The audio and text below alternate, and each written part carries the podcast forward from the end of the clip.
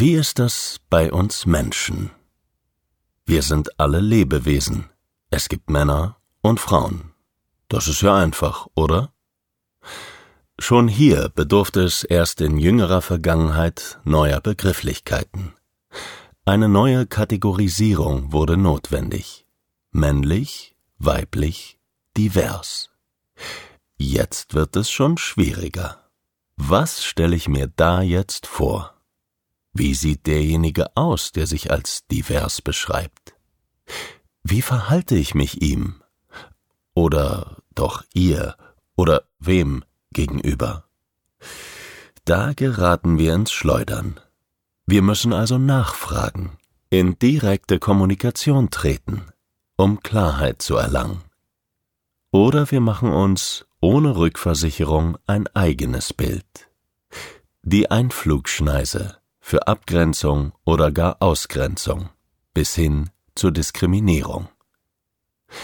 Wonach alle streben, ist eine Erklärung und genaue Definition, gerne verknüpft mit direkten Verhaltensregeln, um Orientierung und Sicherheit zu erhalten. Aber ist dies so leicht? Sind alle Menschen, die sich als divers beschreiben, gleich? Dies ist keine wissenschaftliche Abhandlung zu diesem Thema. Es dient jedoch der beispielhaften Veranschaulichung. Neben der Kategorisierung des Geschlechts ziehen wir Menschen noch weitere Orientierungspunkte hinzu. Sexuelle Ausrichtung, religiöse Ausrichtung, Herkunft und Hautfarbe, soziale Stellung, Alter, Größe, Gewicht, Vorlieben, Schwächen, Besonderheiten und so weiter und so weiter. Wir laden hier zu einem kurzen Gedankenspiel ein. Es soll der Veranschaulichung dienen. Versuchen wir es mal einfach. Nehmen wir Mann und Frau. Nutzen wir diese beiden Begrifflichkeiten und ein paar ganz stereotyp zugeschriebene Merkmale.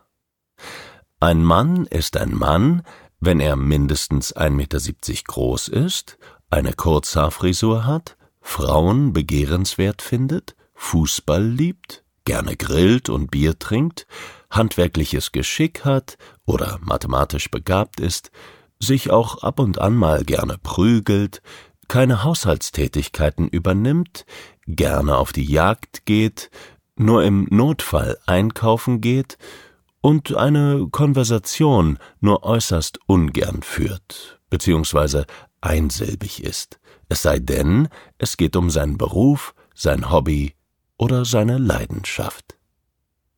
Eine Frau ist eine Frau, wenn sie höchstens 1,85 Meter groß ist, nicht mehr als 80 Kilogramm wiegt, lange Haare hat, Fußball blöd findet, Schuhe und Shopping liebt, den Haushalt führt, gerne Kinder bekommen möchte, den Beruf höchstens an zweiter Stelle aufführt und ständig ausschweifende Gespräche über Gott und die Welt führt.